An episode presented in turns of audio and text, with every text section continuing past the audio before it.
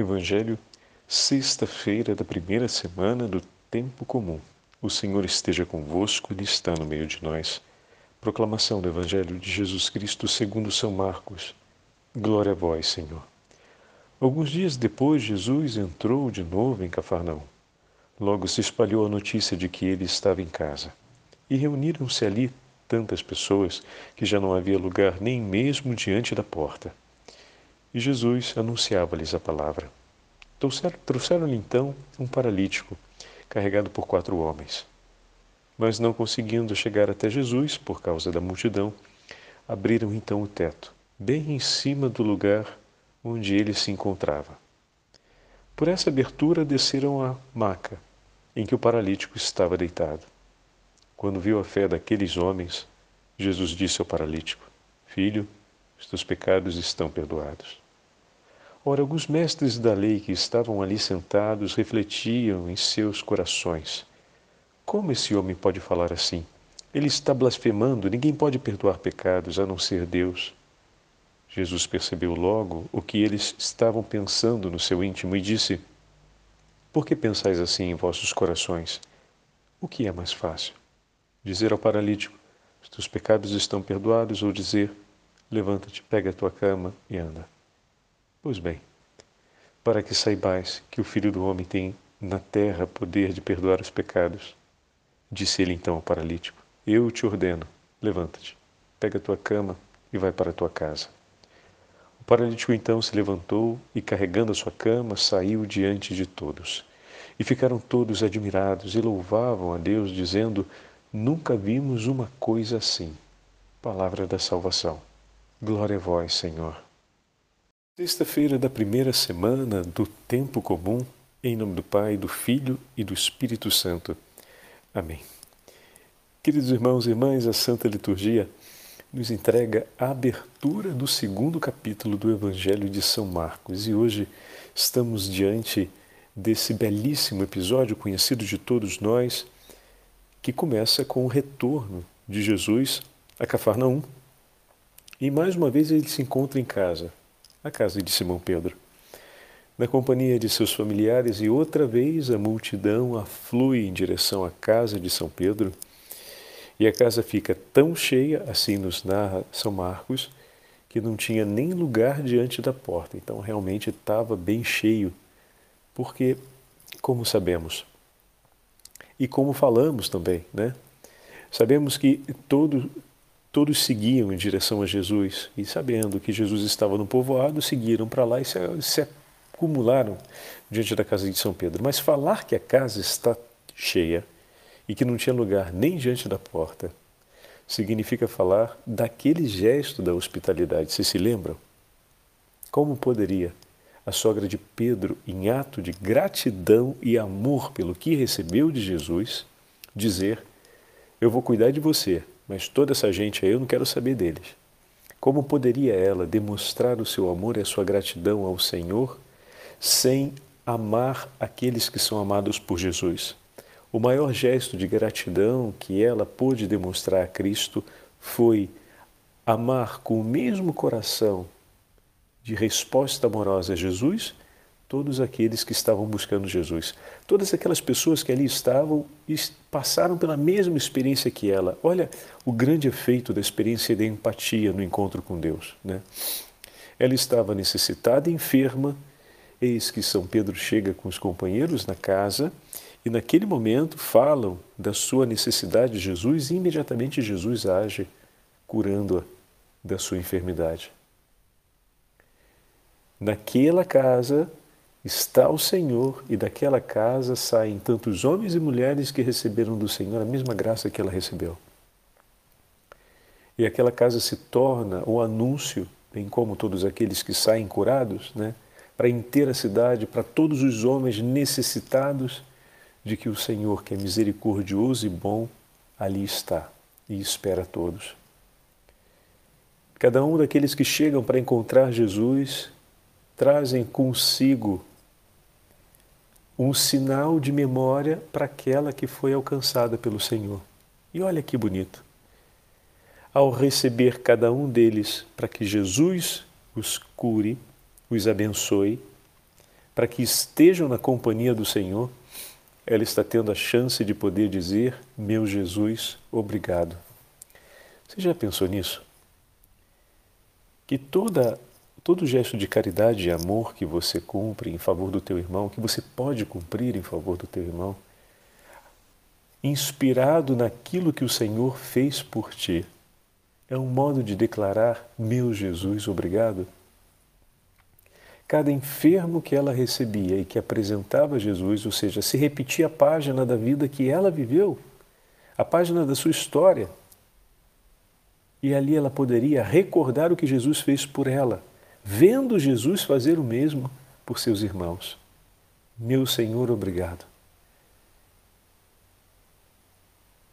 A caridade nessa hora se torna um canto de gratidão. E como o Senhor nos dá a chance de retribuirmos aquilo que dele recebemos.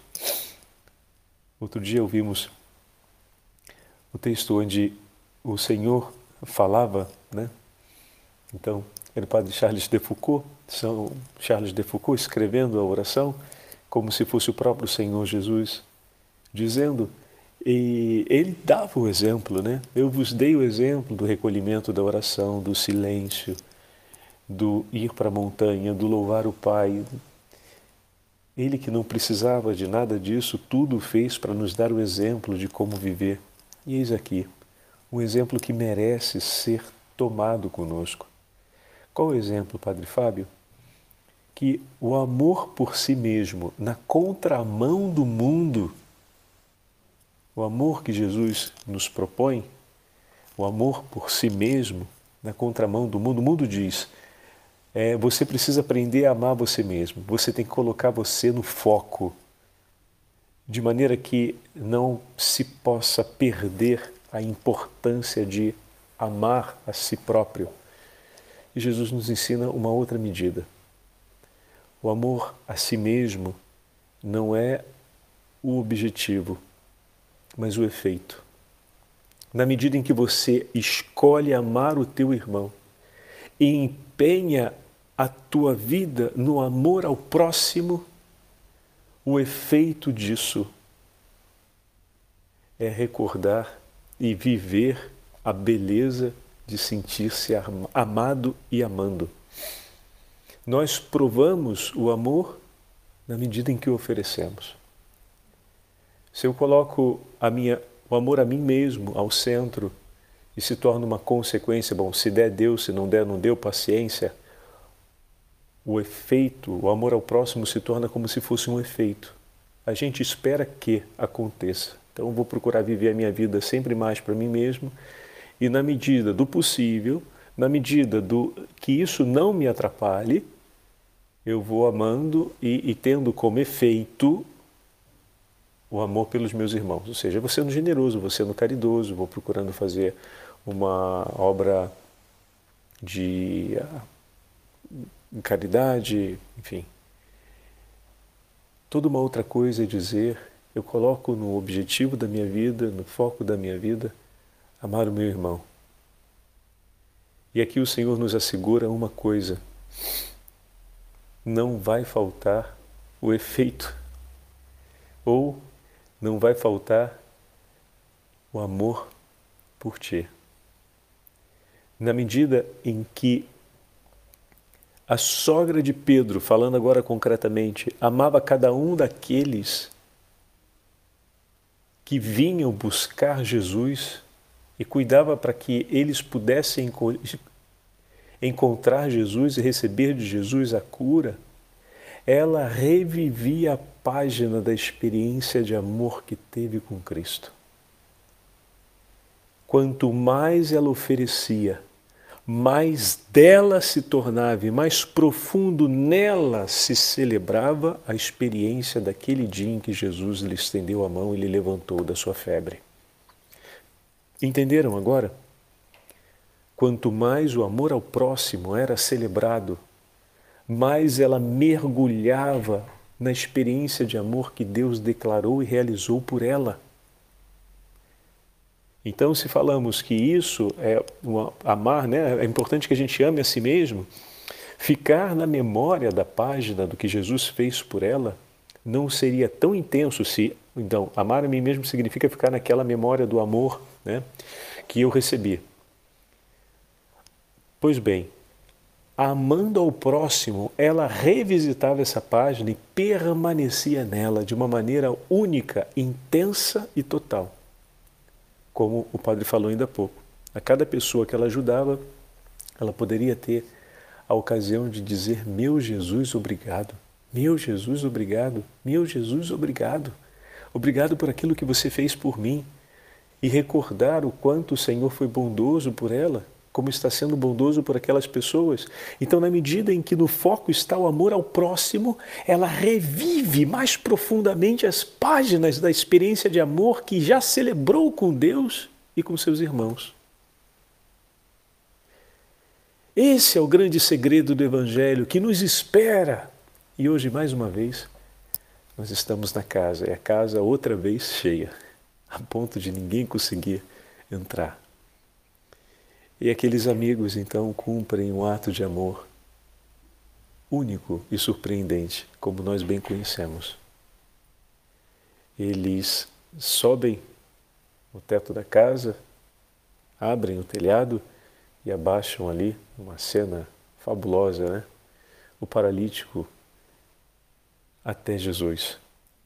O que significa dizer que foi, foi, foi um, uma cena complexa, porque poderia ter feito o homem cair lá de cima, seria um problema enorme. Quantas pessoas, por reflexo, não participaram dessa cena? Como assim, Padre Fábio? Imagina, você vê todo mundo apertado dentro de casa, você vê um camarada abrindo o teto e baixando o outro numa, numa maca, o mínimo que você vai fazer é levantar a mão para cima para não cair nada na sua cabeça. E depois, por gesto de altruísmo e de amor ao próximo, você vai tentar segurar o leito para que não vire ali no último minuto e o camarada venha cair em cima de alguém, né? E se machucar ele e machucar os outros. Então, quanta gente não tomou parte naquele gesto cumprido pelo, pelos amigos até que aquele homem chegasse em, segurança ao chão, a altura não era uma coisa colossal, né? É, pudesse chegar em segurança ao chão, Jesus pudesse falar com ele. Ou seja, outra coisa delicada aqui para perceber, parecia que não dava mais e não tinha mais espaço para ninguém parecia que às vezes estavam completas, não tinha mais senha disponível né? naquele tubinho que roda as senhas, que às vezes fica na porta da, das lojas. Então não dá, tem mais espaço para ninguém, não dá não. Isso faz lembrar aqueles ônibus cheios de manhã cedo, né? Parece que não dá para ninguém, o motorista para, o pessoal reclama e ainda entra mais cinco. Né? Então, quando aqueles amigos tomaram uma surpreendente iniciativa de caridade o que parecia impossível aconteceu. Como assim, Padre Fábio? Parecia impossível que alguém conseguisse entrar na casa e entrou uma maca com um homem enfermo. Parecia impossível que tivesse ali espaço para mais um. E não houve apenas um espaço para mais um, houve espaço para mais cinco. Aquele que desceu e os quatro que ficaram no telhado. Fantástico isso. Meu irmão, minha irmã, peça ao teu Senhor que renove o ardor da fé e da esperança no teu coração, para que você e eu, para que nós tenhamos essa ousadia da caridade, de olhando uma realidade que parece que nos intimida, possamos renovar o nosso propósito de cumprir um ato de caridade e realmente lançarmos-nos para a realização disso como eles se lançaram em favor daquele amigo, subindo no telhado, tirando as telhas e fazendo-o fazendo ser baixado ali. E essa atitude mobilizou o coração de outros que colaboraram e de tantos outros que se apertaram para, que aquela maca chegasse no chão.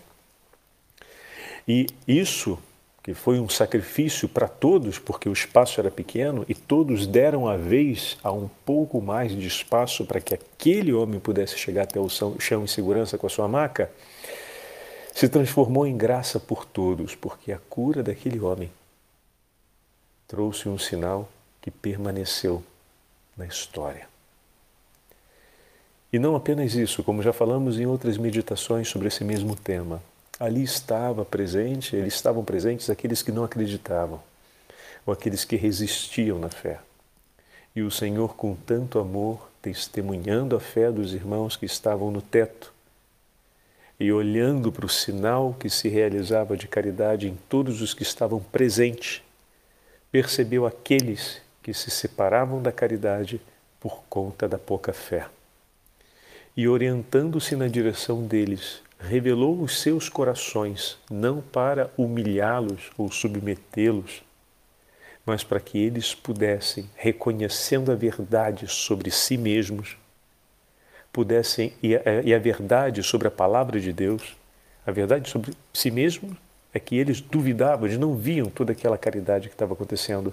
Eles não olhavam para toda aquela obra de misericórdia na qual todos estavam participando ali, como eu acabei de explicar. Não só os quatro amigos, não só o doente que desce, não só Jesus que vê a cena e mais uma vez tem compaixão, mas todo mundo que se aperta dentro da casa e que se mobiliza de alguma forma para aquela maca chegar no chão. E eles não tomam parte nisso, eles olham aquilo dali como um ato blasfemo. Eles não conseguem ser, como a gente fala, né, envolvidos no clima, ou seja, não conseguem participar daquele ato em comum ali. Estão sempre fiscalizando, estão longe do coração e da experiência que Deus está testemunhando pelo coração daqueles que temem a Ele, que buscam a Ele na dor e no sofrimento estão longe desse Senhor que diz eu quero, como nós vimos ontem na passagem do paralítico, ou perdão, do leproso. E nessa hora, o Senhor então revela a verdade sobre os seus corações. Eles que conhecem a palavra e sabem que só Deus poderia fazer aquilo, não para humilhá-los, mas para trazê-los em direção à verdade. E realiza ali algo fantástico. Começa, como vai dizer Santo Ambrósio, curando primeiro aquele mal que realmente é capaz de destruir a vida do homem, o mal do pecado, como falamos nesses dias.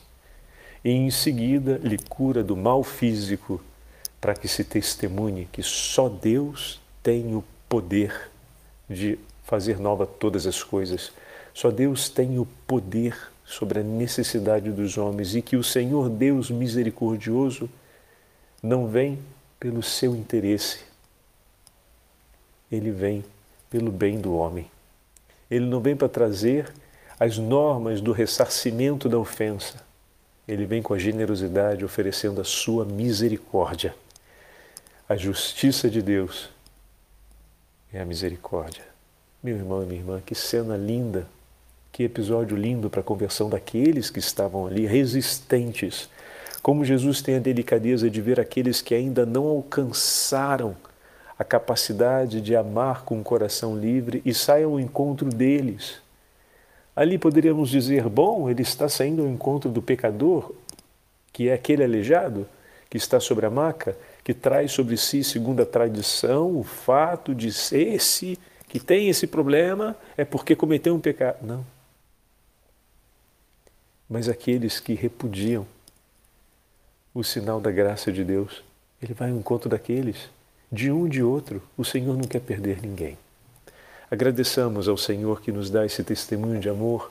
Peçamos a Ele o vigor na caridade, a exemplo desses amigos que trouxeram o paralítico, e peçamos a Ele que multiplique esse efeito da participação no gesto da caridade no coração de todos os homens a fim de que possamos renovar a nossa fé, a nossa esperança e a nossa entrega em Suas mãos, para também nós sermos um anúncio do poder misericordioso de Deus no mundo. O Senhor esteja convosco, Ele está no meio de nós. Pela intercessão de Santo Hilário de Poitiers e da Beatíssima Virgem Maria, abençoe-vos o Deus Todo-Poderoso, Pai, Filho e Espírito Santo. Amém.